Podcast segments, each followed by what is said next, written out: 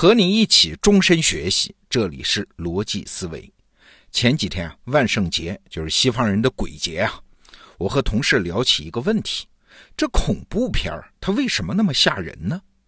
有人说是因为视觉因素啊，恐怖片里面有很多样子很可怕的妖魔鬼怪、变态杀手。但是你看哥斯拉那个样子，不是比妖魔鬼怪夸张的多吗？它为什么不可怕嘞？也有人说是因为情节。啊，主角总是有一堆可怕的遭遇，但是你想，在战争片里面，人类的遭遇要惨烈的多呀，我们并不觉得害怕呀。还有人说是因为未知啊，恐怖片里经常出现超自然现象，因为不了解，所以恐惧。但是你想，科幻片里面的未知因素岂不是更多？为什么不恐怖嘞？好了，那到底什么是恐怖片呢？我的同事李楠楠啊，也是得到里面每天听本书的专职作者老师。他有一个很独特的洞见，今天我来跟你聊聊。李楠楠老师说，恐怖片其实遵循着一套核心算法，叫颠覆底层心理秩序。哎，什么意思？我们每个人心里啊，对这个世界，不管是视觉、听觉还是心理，都有一套基本的认知秩序。你也可以把它理解成因果关系吧。一旦这个秩序被打破，你就会觉得很恐怖。我们可以举几个例子啊，顺便提醒一下我马上要说的话：前方高能。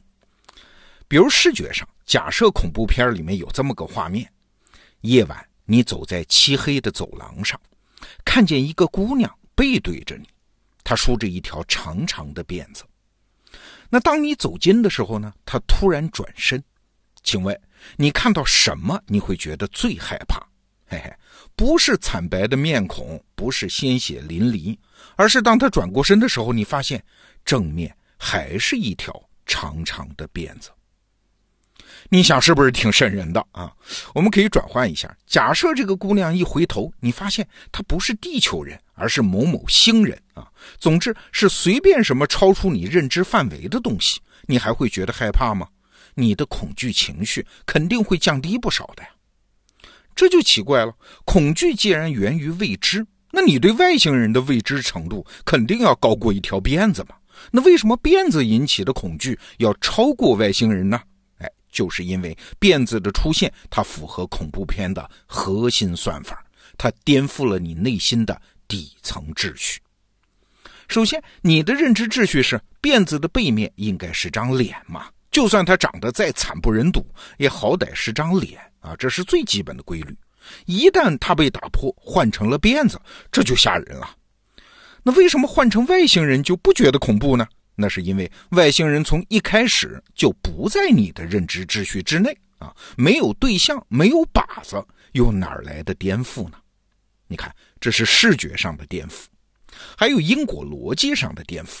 比如说，有一部很著名的日本恐怖片叫《午夜凶铃》，那里面的情节是呢，有一部录影带，凡是看过的人都必死无疑啊。那看完这盘录影带，七天之后，就有一个叫贞子的女鬼出现在他家的电视机上，然后从电视机里爬出来，把人给杀死。那这是一个死结，谁都化解不了啊。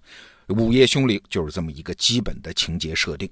好，故事说完，那你仔细观察一下这个情节，你会发现每一个环节都在颠覆你内心的基本秩序。首先，在大多数故事里面，有因才有果嘛。俗话说，不做亏心事，不怕鬼敲门。那一个人被妖魔鬼怪盯上，一定是因为干了坏事儿。啊，退一步，就算是个好人，无辜枉死，也一定会有法师来降妖除魔。正所谓善有善报，恶有恶报，这是最起码的因果秩序。但是在《午夜凶铃》这部恐怖片里面，这个规则被颠覆了。不管你是好人坏人，你做了什么，只要看了录像带，对不起，算你倒霉啊。其次呢，故事的世界有个倾向，就是万事都有解决方案。那不管情况多糟，哪怕是灾难片、世界毁灭，也总会有转机出现。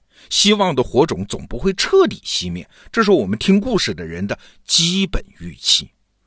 但是在《午夜凶铃》这个故事里面，厄运完全无解，谁撞上只能等死。你看，这又是一个颠覆。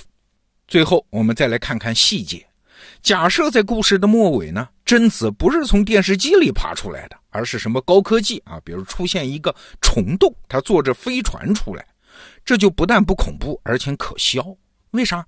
因为虫洞和飞船离我们的日常认知太远了。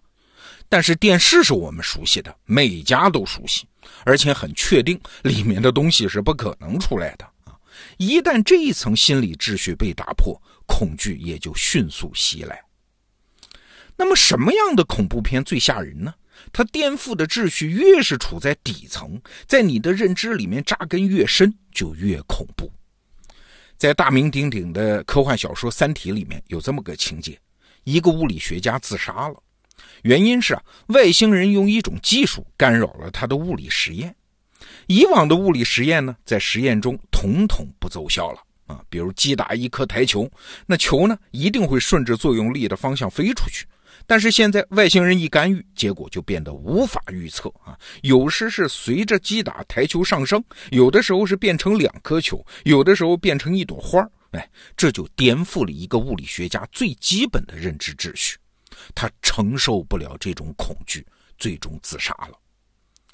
还有，我们中国人有时候看西方拍的恐怖片其实并不觉得很恐怖啊。比如驱魔题材的电影，咱们看着并不吓人，为啥呢？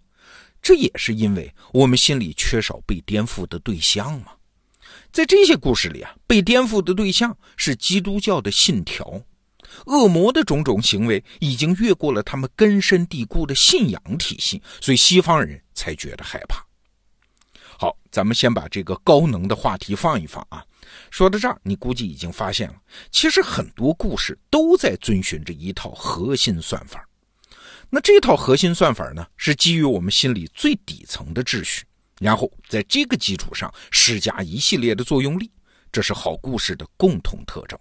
比如说哈，好莱坞还有一个片种叫黑帮片请注意啊，不是有黑帮分子的片都叫黑帮片比如我也看过很多以黑帮为题材的香港电影，其实这些电影大多是发生在黑帮里面的枪战武侠片他们的核心算法是啥？跟中文的武侠小说是一样的啊，它的算法是锄强扶弱，惩恶扬善。那在这种电影里面呢，一个好人要对一个坏人出手，一定是他已经掌握了确定的证据，把罪证坐实了，让你确定啊，这个坏人是罪有应得，然后才开始他的故事。从起点的因到终点的果，这个逻辑链条非常清晰。这个底层的心理基础呢，是咱们中国文化特有的武侠文化，而好莱坞的黑帮片不同，它的底层的心理基础是啥？是信任。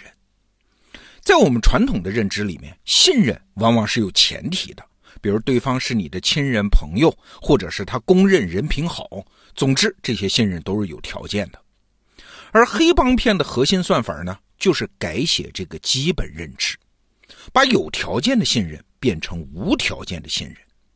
无条件的信任就是黑帮片的核心算法。那比如说，我们都知道那部著名的电影《教父》，开篇呢有这么一段剧情。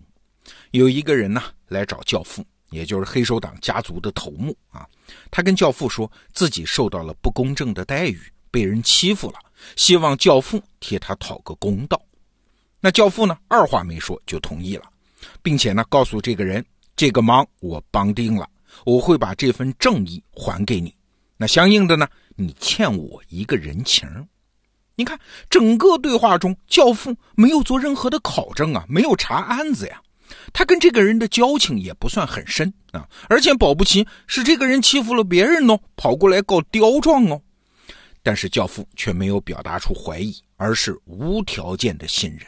对，无条件的信任，这是生活中没有的东西啊。这就是黑帮片魅力的源头。其实啊，我们今天说这个话题啊，最想说的是，几乎所有的类型片，甚至可以。推而广之，几乎所有的故事都一定是触及到了人心里面那种最底层的秩序。好，你要想写一个精彩的故事，那么就请找到这些秩序，然后找到它的反差，做出改写，一个好故事就会这么诞生了。好，这个话题我们先聊到这儿，逻辑思维，明天见。